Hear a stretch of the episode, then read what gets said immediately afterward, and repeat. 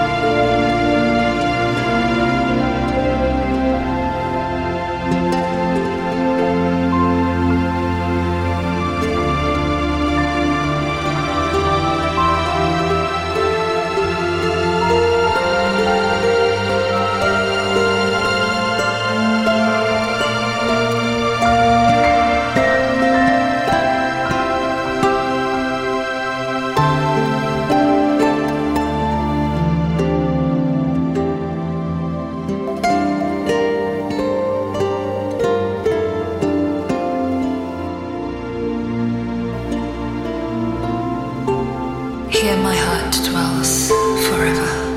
I shall never be forsaken.